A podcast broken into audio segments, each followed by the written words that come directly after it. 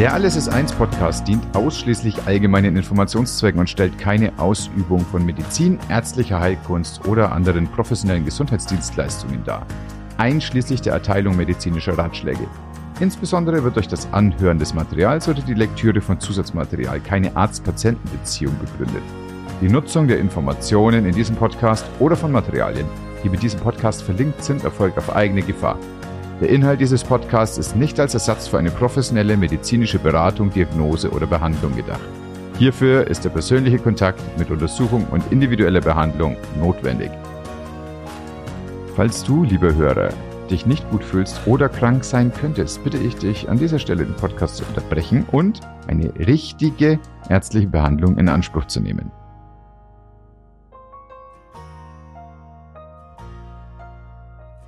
So, willkommen bei Alles ist eins. Und heute geht es um ein Thema, von dem du schon tausend, tausendfach Erfahrung gesammelt hast, was du aber noch nie gehört hast und du wusstest auch noch nicht, dass es ein Wort dafür gibt. Das Wort dafür, um mal die Spannung direkt rauszunehmen, heißt Hormesis. Hormesis ist das griechische Wort für anpassen in der weitesten Übersetzung. Und herausgefunden wurde das in Petrischalen für Schimmelpilze. Wenn der geneigte Chemiker herausfinden möchte, wie die Dosis sein müsste, um einen Schimmelpilz möglichst schnell kaputt zu machen, dann wird er in verschiedenen aufsteigenden Reigen, aufsteigenden, aufsteigenden Jetzt macht nichts, pass auf, da mal jetzt so. Das sehe ich dann nämlich in meinem Ding drinnen, dass da zwei Spitzen sind und dann kann ich an der Stelle einfach hingehen mit dem Schneiden und kann dann äh, direkt wegmachen. Wenn also der interessierte Chemiker wissen möchte, bei welcher Dosis seine Schimmelpilze kaputt gehen, auf die es abgesehen hat, dann wird er in aufsteigenden Reihen verschiedene Konzentrationen haben und wird einen Pilz reinmachen. Was dann üblicherweise rausgegeben wird, ist eine Art lineare Dosis-Wirkungsbeziehung. Und du weißt also hier, wenn ich so und so viel von diesem Konzentrat habe, dann gehen so und so viel von den Bakterien in der und der Zeit kaputt und irgendwann äh, nähert sich das asymptotisch an und dann weiß ich, mehr muss ich jetzt aber auch nicht reinschütten. Das ist aber nur die veröffentlichte Kurve. Was es nämlich noch gibt, ist eine Kurve, die links von diesem vermeintlichen Nullpunkt stattfindet. Und da ist etwas, was so seltsam ist, dass es üblicherweise nicht veröffentlicht wird. Denn da ist in ganz kleinen Konzentrationen von einem Desinfektionsmittel zu sehen, dass der Schimmelpilz nicht etwa kaputter wird, sondern besser wächst. Und dieses Konzept ist einmal gesehen in tausende anderen Situationen genauso nachzuvollziehen. Zum Beispiel passiert das bei Pflanzen mit Pflanzenschutzmitteln. Jetzt fragst du dich möglicherweise, wo haben wir das denn, dass jemand zu wenig Pflanzenschutzmittel sprüht? Die Bauern machen ja immer halt die Menge, die sie brauchen. Aber wenn der Wind die, die, das, was übrig bleibt, aufs Nachbarfeld treibt, dann entstehen dort Unkrautplantagen, die stärker wachsen und danach resistenter sind gegen andere Pflanzenschutzmittel. Das heißt, es hat eine ganz konkrete Auswirkung auf das, was so passiert. Und ich möchte dir noch drei Auswirkungen für dein Leben zeigen, von denen du bisher noch nicht wusstest, dass es eine Bedeutung hat, wo aber das sehr wohl nicht nur jetzt das wissen darfst, sondern dann auch zu deinem Nutzen ganz dreist einsetzen kannst. Die erste Möglichkeit, die du hast, über Hormesis nachzudenken, ist beim Sport. Vielleicht hast du irgendwann mal dich schon gewundert, dass du, wenn du einmal im Monat Sport machst und danach fix und fertig bist und dann einen Monat wartest und wieder Sport machst, sich an deiner Fitness und an deiner, sag mal, äußeren Bild, äh, äußeren Erscheinung des Körpers gar nicht so furchtbar viel ändert. Möglicherweise bist du aber von der anderen Fraktion und gehst am Tag zweimal trainieren und wunderst dich, dass der Bizeps nicht wächst und dass du vielleicht alle zwei Wochen furchtbare Erkältung hast. Und irgendwo in der Mitte liegt die Weisheit und die Wahrheit, wie deine Trainingslehre auszuschauen hat. Und auch das lässt sich hormetisch erklären. Denn wenn du in den Bereich gehst, der links von dieser linearen Dosiswirkungsbeziehung ist, also in diesem kleinen J-Bogen, dann hast du eine Anstrengung, die so ist, dass sie dich optimal reizt, aber nicht so, dass sie dich kaputt macht. Und wenn du in dem richtigen Abstand zwischen deinen Tagen diese, diese J-Bögen setzt, dann wird es nicht nur so sein, dass du ähm, ein, deinen Status halten kannst, sondern wird es so sein, dass du deine Fitness insgesamt steigerst. Wenn du die Abstände zu kurz setzt, also nicht gut auf deine Regeneration achtest, dann wird es so sein, dass deine Leistungskurve mittel- bis langfristig nach unten geht und du krank wirst. Und wenn du einfach nur jeden Monat einmal trainierst, dann passiert gar nichts, außer dass du geschwitzt hast und deine Klamotten waschen musst. Und möglicherweise zahlst du viel zu viel für dein Fitnessstudio. Wenn wir jetzt also gucken, was kann ich machen, um mit den täglichen Rhythmen, die mir so zur Verfügung stehen, meine Bewegung, mein Sportkonzept irgendwie so durchzuziehen, dass ich mit der hormetischen Überlegung im Hintergrund meinen Körper genau so stark reize, dass er einen Anspruch bekommt und aber so wenig überreize, dass dieser Anspruch nicht schädlich wird, dann muss ich gucken, wo setze ich freie Zeit ein, wo finde ich Schlaf, wo kann ich mich regenerieren, was mache ich möglicherweise, um die Regeneration zu verstärken, trinke ich weniger Alkohol, speziell Männer leiden im Muskelaufbau extrem unter Alkohol, das das Leiden, ne, das merkst du erstmal gar nicht, aber du baust halt nicht so viel Kraft auf. Verzichte ich möglicherweise ganz auf Alkohol? Oder welcher Schmerz ist in Ordnung? Durch welchen kann ich durchgehen, weil er einfach nur meine Ermüdung anzeigt und ein innerer Schwellenhüter ist, der zu überwinden gilt? Oder ist es ein Schmerz, der mir sagt, hier kommt als nächstes eine Verletzung und danach wirst du übrigens ein halbes Jahr nicht mehr trainieren? Die Entscheidung für eine Sache Bedeutet also, dass du dich gegen 100 andere Sachen entscheiden musst. Und das ist sehr wichtig, sich einmal auf der Zunge zergehen zu lassen. Dein Ziel kann also nicht irgendwie im Dezember sein, ich möchte im nächsten Frühjahr ein Sixpack haben, sondern deine Überlegung muss sein, was bin ich bereit für ein Sixpack im nächsten Frühjahr zu opfern? Und erst wenn du dir darüber klar bist, was du opfern möchtest, kannst du dein Ziel überhaupt ins Auge fassen. Das ist unsere erste Erkenntnis, wie Hormesis im Alltag stattfindet. Und mit dieser Erkenntnis kann für dich tatsächlich Bewegung auch ein Alltag werden. Dann kann es nämlich sein, dass du weißt, okay, meine Beinmuskulatur braucht nichts weiter, außer auf den Aufzug zu verzichten. Und damit bist du genau in dem J-Bogen in deiner hormetischen Körperkurve. Zweite mögliche Denkfeld, zweites mögliche Denkfeld, in dem wir uns auseinandersetzen können mit Hormesis, ist deine finanzielle Bildung. Möglicherweise hast du dich schon damit auseinandergesetzt, dass ein Sparbuch nicht mehr äh, ausgesprochen zeitgemäß ist, hm, sagen wir, für eine Art Vermögensaufbau. Möglicherweise hast du mal was von Aktien gehört. Möglicherweise hast du schon in Aktien investiert. Die Frage ist dabei, für jeden, der anfängt, aus dieser Unzahl an Werten, welchen nehme ich mir raus? Wie finde ich eine, eine Aktie, ein Wertpapier, was sich für mich lohnt und mit dem ich arbeiten kann? Und wenn ich mich dann entschieden habe, wie gehe ich damit um, wenn es einen Wert verliert? Nun habe ich vor ein paar Jahren die Wahnsinnsidee gehabt, mir ein paar deutsche Werte rauszusuchen und wollte unbedingt regenerative Energien haben. Das ist eine Industrie, die in Deutschland in den letzten Jahren sich sehr, sehr schlecht äh, entwickelt hat. Und dieser Teil des Portfolios ist mal locker 45 Prozent im Minus. Das ist unangenehm, um das mal so auszudrücken.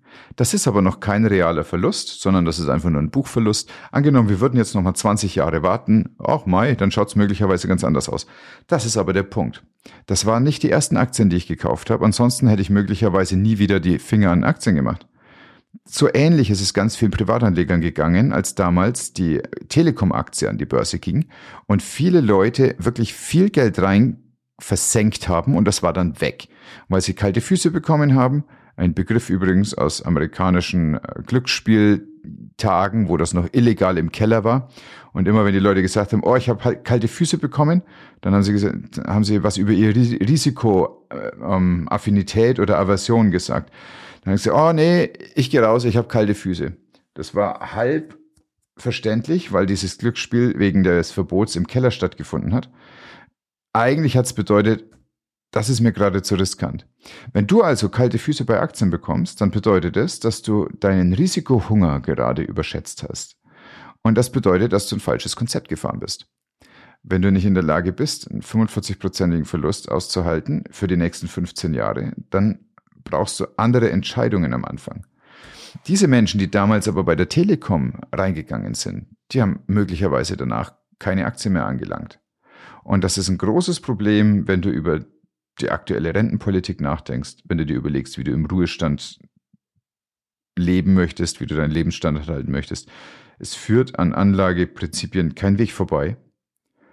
Gleichzeitig ist auch hier zu gucken, welche hormetischen Prinzipien nutze ich, um in mein Verständnis, in mein, in mein Feeling für meine Risikoaversion oder für meine Risikohunger zu kommen. Es bedeutet hier also nicht etwa, welchen Weg wähle ich, das ist völlig egal, sondern wie viel Steine auf dem Weg halte ich aus. Und das muss ich mir vorher überlegen. Und da muss ich gucken, sind die Steine so groß oder so klein, dass sie mit meiner J-Ausbuchtung in dieser Kurve der Hormesis zusammenpassen.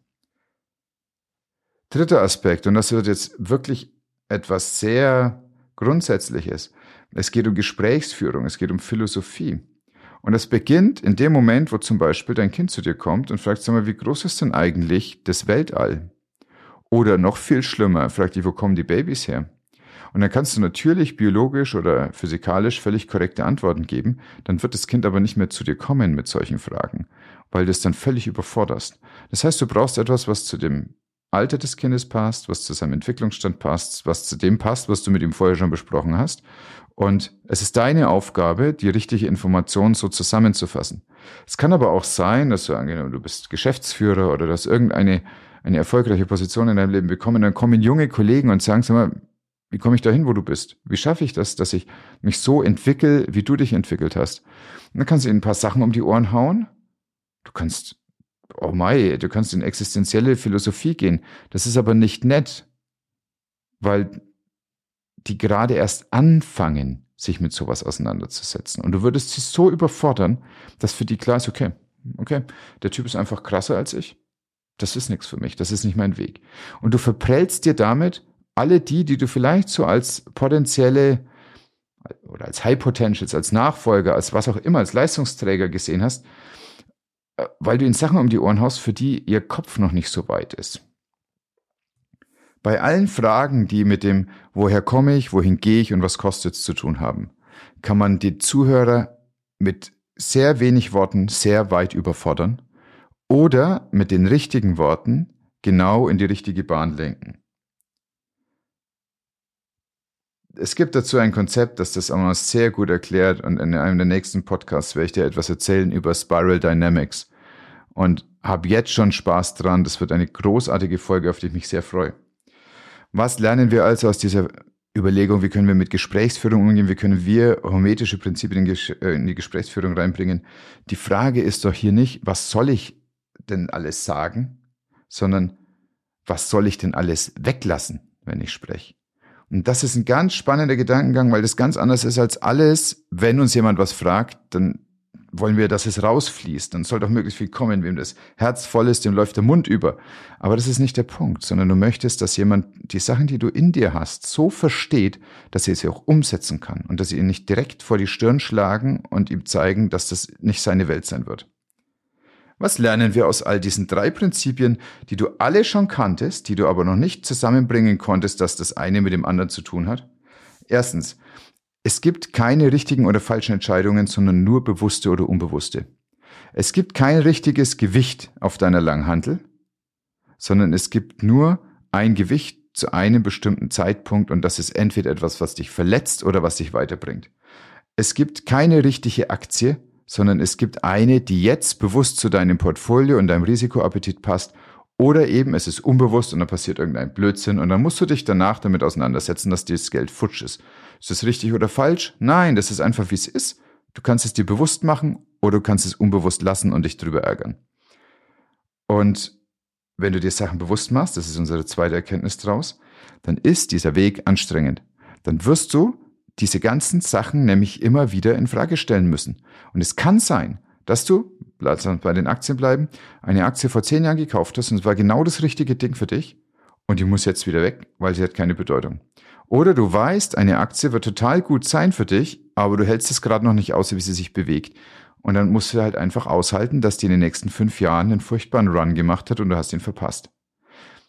Das ist also weder richtig noch falsch. Es war einfach zu dem Zeitpunkt die Entscheidung, die du dir so bewusst machen konntest für dein Leben. Und das dritte, und da kommen wir jetzt wieder zurück zu der Chemie vom Anfang. Paracelsus hat dazu mal was gesagt. Er war ein recht pfiffiger Apotheker vor ein paar hundert Jahren. Alle Dinge sind Gift und nichts ist ohne Gift. Allein die Dosis macht, dass ein Ding kein Gift sei. Und ganz oft wird das, wird darüber gesprochen, über diesen Aspekt, dass wenn man nur genug von irgendwas haut, also reinhaut in den Körper, dann wird's schon giftig. Das gilt ja auch für reines Wasser, das gilt für Arbeit, das gilt also auch ganz metaphorisch für viele andere Sachen, nicht nur für die Sachen, die du in der Apotheke bekommst. Der witzige Aspekt steckt doch aber in dem letzten Halbsatz. Die Dosis macht, dass ein Ding kein Gift sei. Und was ist es denn, wenn es kein Gift ist? Wenn du Stressoren, die von außen kommen, als entweder Gift oder kein Gift siehst, dann kann, können die auch ein Dopingmittel sein für dich. Wenn der Schimmelpilz durch Desinfektionsmittel gedopt werden kann, dann kann dein Kopf durch krasse Gedanken gedopt werden. Dann kannst du durch Gespräche, die dich herausfordern, ohne dich zu überfordern, dann kannst du durch Entscheidungen, die so ganz leicht außerhalb von deiner Komfortzone sind, in der Wachstumszone, die kommt vor der Panikzone übrigens. Wenn du dich dahin bringst, dass du ganz leicht immer rausgehst aus dem, was deine Komfortzone ist, dann wirst du wachsen. Und dann wirst du finanziell wachsen, dann wirst du aber auch in den Beziehungen, die du führst in den Gesprächen, die du führst, wachsen. Und dann wird dein Körper wachsen. Und Wachstum in dem Fall heißt so, dass er den Anforderungen deines Lebens standhält. Und das gilt wieder für all diese drei Sachen.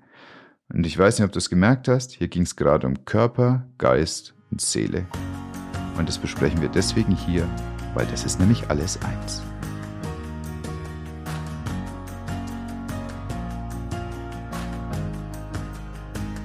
Herzlich willkommen also damit im neuen Jahr. Ich wünsche dir, dass es hormetisch wird. Ich wünsche dass du Impulse bekommst, die dich wachsen lassen.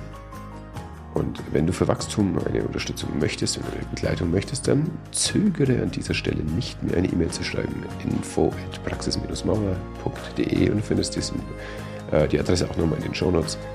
Melde dich bei mir und wir finden in einem kostenlosen Erstgespräch raus, welcher Umfang, welche Intensität für dich jetzt gerade mit deinen Aufgaben genau das Richtige ist. Ich freue mich auf dich. Bis dann.